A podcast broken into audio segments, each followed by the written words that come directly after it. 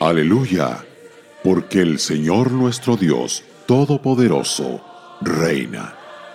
Apocalipsis 19, verso 6.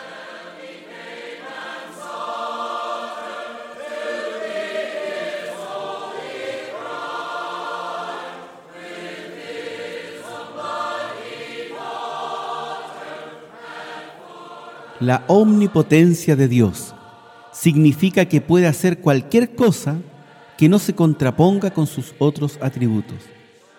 Escuchemos el testimonio de la Escritura. Yo soy el Dios Todopoderoso. ¿Hay para Dios alguna cosa difícil?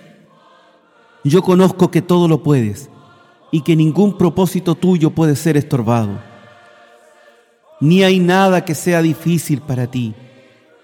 Mas para Dios todo es posible, porque nada hay imposible para Dios. Pero debemos comprender que Dios no puede hacer nada que se oponga a su propio carácter. Por ejemplo, es imposible que Dios mienta. No puede negarse a sí mismo. No puede pecar porque es absolutamente santo. No puede fallar porque es absolutamente confiable.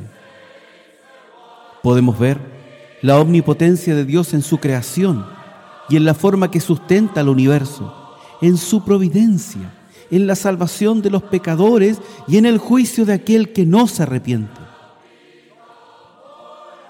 La manifestación más grande de su poder en el Antiguo Testamento está en el Éxodo y en el Nuevo Testamento en la resurrección de Cristo. Si Dios es omnipotente, ningún hombre puede contender contra Él y salir triunfante. No hay sabiduría, ni inteligencia, ni consejo contra Jehová, nos lo dicen Proverbios. Si Dios es omnipotente, entonces el creyente está en el lado de los ganadores. Una sola persona, con Dios son mayoría. Si Dios es por nosotros, ¿quién contra nosotros?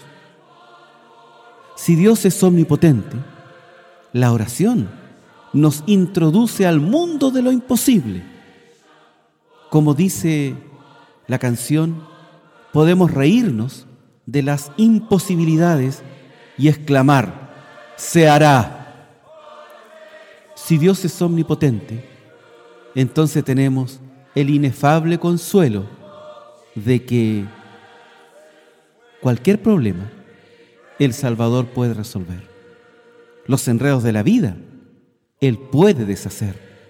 No hay nada demasiado difícil para Él. No hay nada que Jesús no pueda hacer.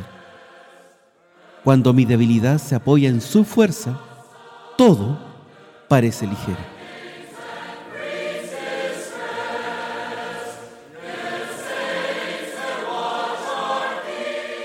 Radio Gracia y Paz, acompañándote cada día.